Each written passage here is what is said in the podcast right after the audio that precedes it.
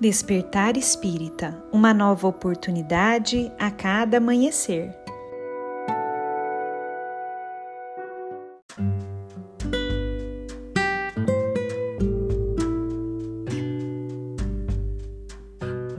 Sejam muito bem-vindos, amigos queridos, para mais um Despertar Espírita. Aqui quem fala é a Lívia e hoje eu trouxe para nossa reflexão um texto de Emmanuel, psicografado por Chico Xavier e que foi publicado no livro Fonte Viva. Esse texto se chama Guardai-vos dos Cães, e nele Emmanuel faz uma referência à carta de Paulo aos Filipenses, capítulo 3, versículo 2, em que é dito: Guardai-vos dos cães. Emmanuel nos diz o seguinte: Somos imensa caravana de seres na estrada evolutiva a movimentar-se sob o olhar do Divino Pastor em demanda de esferas mais altas. Em verdade, se prosseguimos caminho afora, magnetizados pelo devotamento do condutor divino, inegavelmente somos também assediados pelos cães da ignorância, da perversidade, da má fé.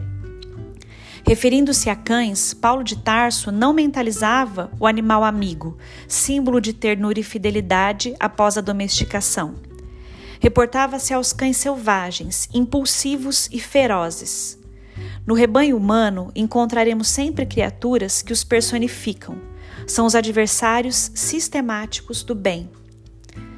Atassalham reputações dignas, estimam a maledicência, exercitam a crueldade, sentem prazer com a imposição tirânica que lhes é própria, desfazem a conceituação elevada e santificante da vida, desarticulam o serviço dos corações bem intencionados, atiram-se desvairadamente à substância das obras construtivas, procurando consumi-las ou pervertê-las. Vomitam impropérios e calúnias Gritam levianos que o mal permanece vitorioso, que a sombra venceu, que a miséria consolidou o seu domínio na terra, perturbando a paz dos servos operosos e fiéis. E quando o micróbio do ódio ou da cólera lhes excita a desesperação, ai daqueles que se aproximam, generosos e confiantes.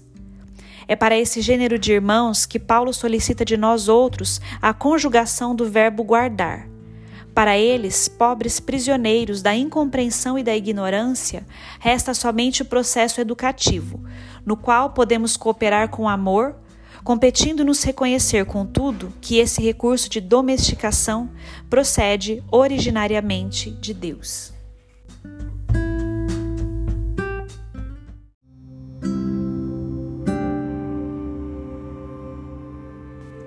Neste texto, meus amigos, Emmanuel nos faz lembrar que muitos dos nossos companheiros aí de jornada se encontram ainda em momentos mais atrasados do seu processo evolutivo e que muitas vezes nós pensando ou buscando imaginar como podemos fazer para auxiliá-los, às vezes nos perdemos no desequilíbrio que faz parte da vida deles.